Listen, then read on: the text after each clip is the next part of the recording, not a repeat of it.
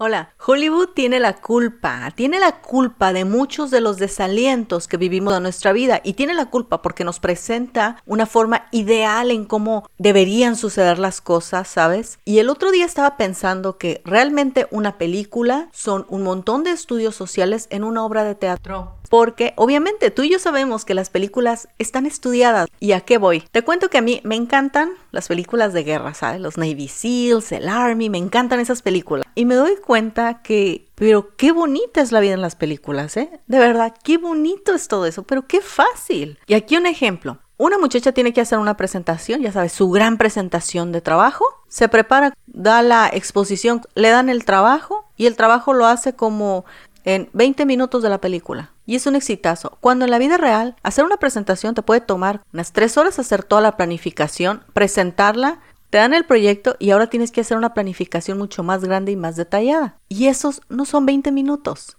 Obviamente, es lógico que en las películas no te van a poner toda la planeación de la persona, qué aburrido, pero tampoco como que no cuesta trabajo. Y es lo mismo en las relaciones. Ponen que un hombre y una mujer se conocen, se van a la cama y de ellos nace un amor sincero. Pero es que el verdadero amor sincero nace del compromiso, ¿sabes? Los seres humanos necesitan seguridad emocional. Y la seguridad emocional no viene de entregar todo de primeras. De hecho, eso genera muchos más problemas. Y ni vamos a hablar de las películas de acción internacionales, ¿sabes? Te ponen que, por ejemplo, Jason Bourne habla quién sabe cuántos idiomas y no te ponen el tiempo en que los aprendió, solamente te ponen los hitos de gloria, ¿sabes? O sea, los momentos clave en donde brilla toda su personalidad, su identidad, su inteligencia, donde mantiene el control de todas las situaciones, siempre sabe qué hacer y todos tienen el mismo corte. Puedes ver a Jason Byrne, puedes mirar a Tom Cruise en cualquiera de sus películas, es un hombre encantador que tiene todo resuelto, nada lo altera. Todos ya sabes, fuertes, dominados de sí mismos, todo bajo control, siempre resisten, saben qué hacer. O sea, son hombres, en este caso, son hombres que están en completo dominio de sí mismos. Oye, pero dime, en tu propia vida, ¿cuánto te cuesta tan siquiera callarte la boca cuando le quieres responder a alguien? En el caso de las mujeres, siempre ves a las actrices que están, bueno, dependiendo del corte de película, porque si es comedia romántica las ponen así medio torpes, ¿sabes? Para hacerla ver un poco realista y que se mire así como que muy cute o muy bonita. Y de repente todo esto va generando todas estas expectativas irreales. Hay gente que lucha por alcanzar sus metas, que quiere ser muy capaz y hay gente que ni siquiera se da cuenta en sus propios esfuerzos que alcanzar cierto nivel toma años. Toma mucho crecimiento personal tener dominio de ti mismo, callarte la boca cuando quieres contestar, dominar tu ego en algún conflicto más laboral que personal. Y para las relaciones amorosas de las películas siempre tienes que escoger a la otra persona. ¿Quieres que las cosas estén bien? Dale prioridad a la persona que tienes enfrente. Respeta a la persona que tienes enfrente. Pero en la vida real luego no es así. El ser humano tiende a escogerse a sí mismo. Entonces, ¿por qué de repente los resultados son tan dispares entre la vida que estás viviendo y la vida que ves en la pantalla? Hollywood no te pasa el costo real de las cosas, pero de repente se convierte en el ideal de vida. Y déjame que te diga que es un ideal de vida que muchas personas lo absorben como real. ¿Creen de verdad que en algún momento de conflicto te puedes sentar con la persona de enfrente, entrar en una conversación de sensatez donde los dos van a hablar, se van a decir la verdad y el asunto se va a arreglar?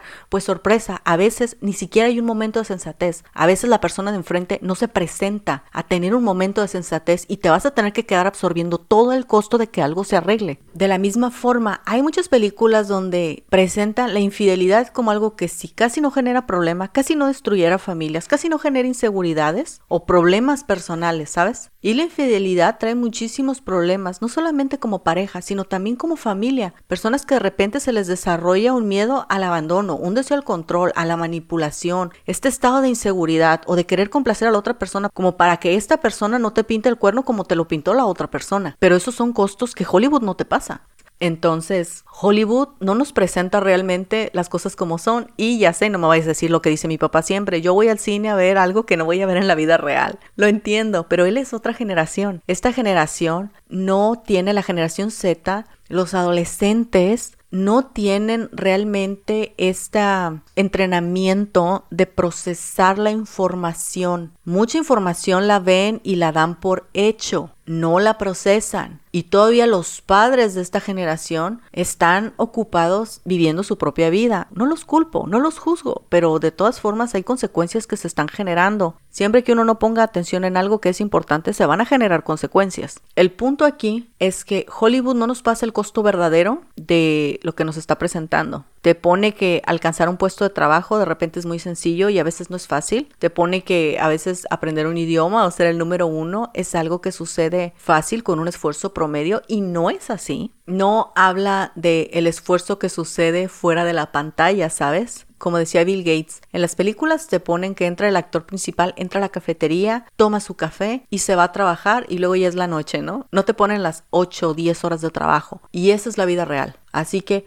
Hollywood tiene la culpa del desaliento que sienten algunas personas en el momento de alcanzar sus metas simplemente porque si han visto 35 películas y las 35 les están diciendo que alcanzar X meta se alcanza de más o menos esta forma e invirtiendo este X esfuerzo, cuando la gente vive la vida real y se da cuenta que no toma poquito esfuerzo ni poquito tiempo alcanzar una meta, sino que de verdad hay obstáculos que demandan cosas que nunca has hecho. Así que tienes que saber lo que sea que te guste ver en la televisión, en las redes, todo eso te están mostrando el camino fácil. Y sí es alcanzable, pero tal vez por la vía fácil no es alcanzable. Una relación estable y segura no viene de entregar poco. ¿Sabes? El verdadero amor nace del sacrificio. Y no estoy diciendo que tú amas y sacrificas. No, estoy diciendo que a veces cuando haces algo por una persona, de repente te nace amor por esa persona por lo que tú has hecho por ella. Así que Hollywood tiene la culpa. Si de repente quieres alcanzar una meta y te estás dando cuenta que te cuesta más trabajo del que calculaste, podría mucho tener que ver porque la información que tú tienes acerca de cómo se alcanzan ciertas metas te la enseñó el cine o las películas o las series. Y la vida real de repente es bastante más diferente. Los proyectos cuestan más tiempo, más dedicación, y es que todo el mundo se genera expectativas. Aquí el punto es generarse las expectativas realistas, que te ayuden a calcular más o menos un esfuerzo, aunque el cálculo esté mal hecho, no importa, que te ayuden a calcular el esfuerzo promedio que se hace para alcanzar una meta. Y no me malentiendas, me encantan las películas, me encanta el cine de acción, pero también hay que estar consciente que en la vida real los esfuerzos que se hacen para alcanzar las metas que ellos logran en dos horas, a nosotros nos pueden tomar años. Así que sí, Hollywood tiene la culpa de de repente el desaliento que las personas sienten o sentimos en el momento de luchar por una meta. Solo tómese en cuenta y sigue disfrutando del cine. Nos vemos la próxima.